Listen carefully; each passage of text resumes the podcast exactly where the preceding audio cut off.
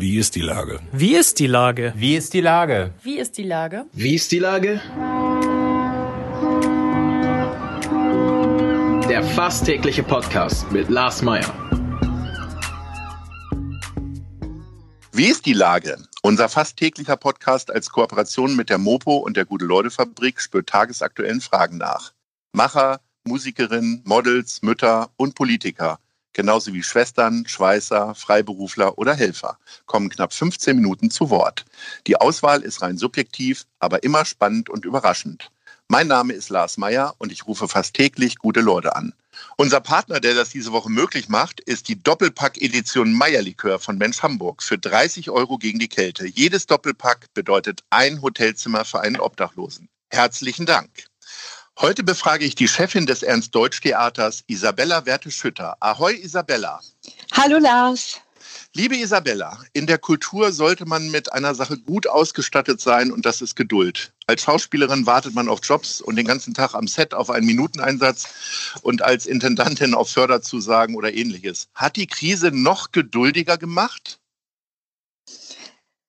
Ähm, ich bin, glaube ich, ein sehr geduldiger Mensch und ähm, ich habe viel Verständnis für das, was wir hier an Einschränkungen ähm, tatsächlich erleben ähm, und erleben müssen. Und ähm, insofern ist das vielleicht so, dass, ähm, dass wir noch geduldiger geworden sind, aber es ist auch so, dass wir ähm, ja weiter kreativ sind.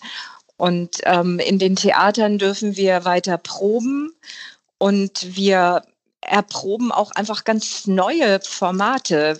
Wir sind jetzt gerade dabei, eine Inszenierung, Quartett von Heiner Müller als Stream, Streaming-Inszenierung auf den Weg zu bringen. Ähm, in sechs Folgen wird das dann äh, auf unserer Seite gestreamt. Am Sonntag, äh, den 7. Februar, geht's los um 19 Uhr und dann äh, mit den weiteren Folgen jeweils an den Sonntagen danach. Und das Ganze kann man dann auch bei uns in der Mediathek anschauen. Und das ist so ein tolles Experiment. Das hat so eine tolle Energie hier bei uns auf der Bühne, dass man was ganz Neues ausprobiert. Wir wissen noch nicht, ähm, wenn wir die erste Folge streamen, wie die dritte Folge sein wird. Also es ist richtig so ein Work in Progress. Und ich bin total gespannt, ähm, wie das bei den Menschen ankommt und wie das angenommen wird. Also auf der Webseite vom Ernst-Deutsch-Theater kann ich mir jetzt auch die erste Folge noch angucken und dann ganz aktuell am kommenden Sonntag dann die zweite. Und du weißt selber noch nicht, wie die dritte äh, so aussieht. Das klingt nach einem sehr, sehr spannenden Projekt. Das ist ja so ein bisschen Not erfinderisch, oder? Ähm, ja, ich glaube, dass wir als Künstlerinnen und Künstler ja immer dazu aufgerufen sind, auf die aktuelle Situation zu reagieren. Und ähm, es ist natürlich für uns sehr schmerzlich und schwierig, dass wir kein Publikum zu uns einladen dürfen, dass wir keine Vorstellungen spielen dürfen. Theater lebt vom Kontakt mit dem Publikum und vom, vom Live auf der Bühne ähm, etwas performen. Aber ähm, wir sind trotzdem auch neugierig, ähm, anderes zu entwickeln, was äh, vielleicht dann auch wenn die Theater wieder ähm, geöffnet werden können, ähm, eine neue Perspektive mit ermöglicht. Also ich glaube, wir sind tatsächlich ja in einem Transformationsprozess und ähm, ja, und insofern Geduld, ja, aber ich kann nicht sagen, dass das jetzt so die Stimmung ist, dass wir hier sitzen und warten, sondern ähm, wir erfinden und ähm, ja, und gucken, dass wir ähm, digital im Kontakt mit unserem Publikum bleiben. Ähm, werden dir als Intendantin jetzt schon die ersten Corona-Theaterstücke angeboten oder ist das für diese Form noch zu früh?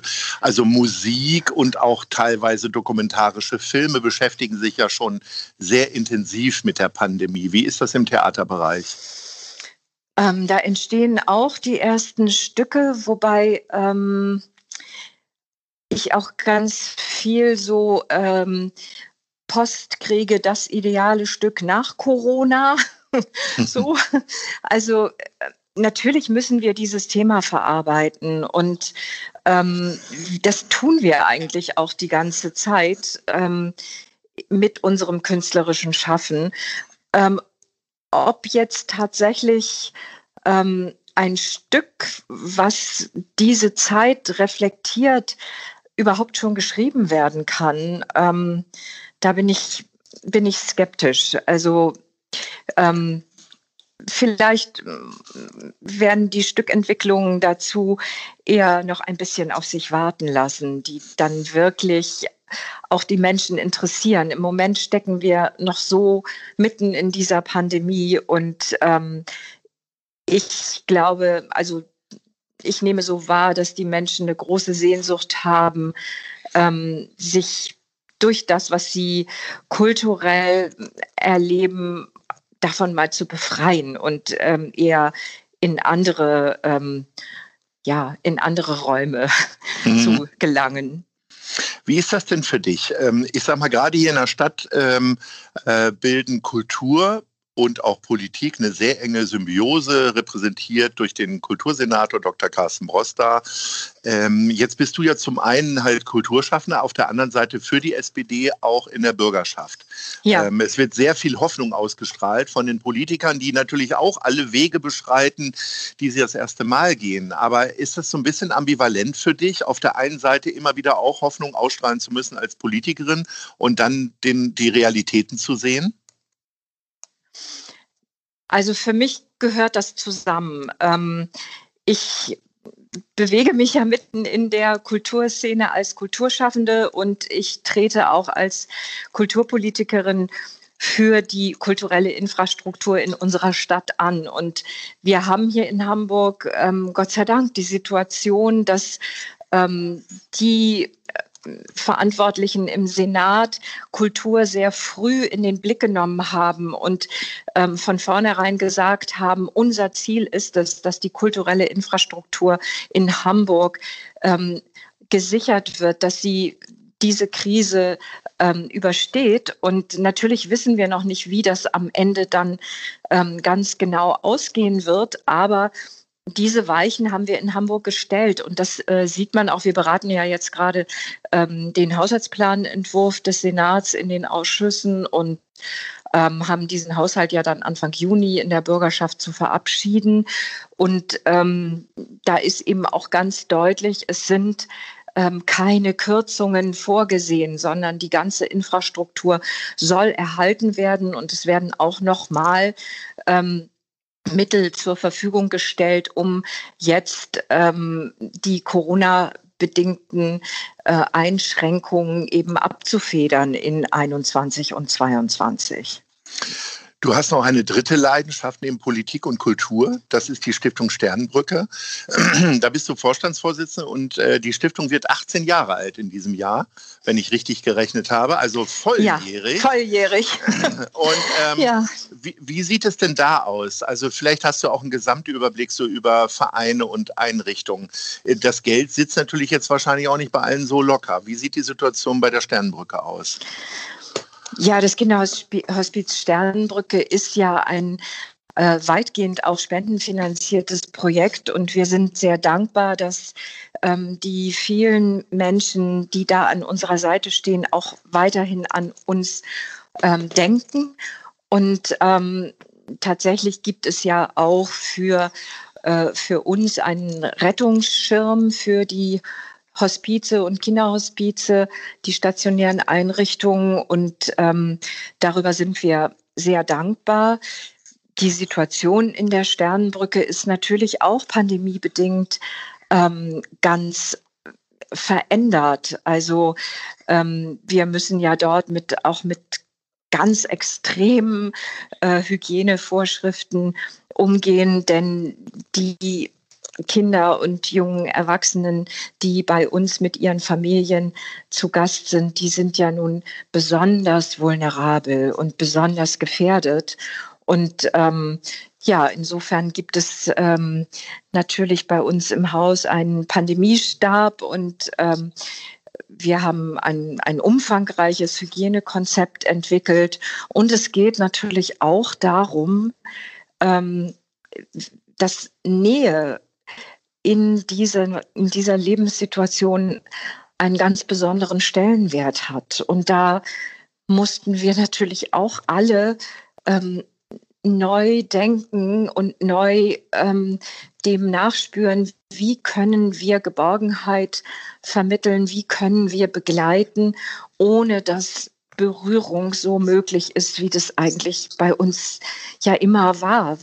Da waren Arme, die gehalten haben und ähm, ja, es war eben immer eine große körperliche Nähe auch ähm, in der Begleitung wichtig.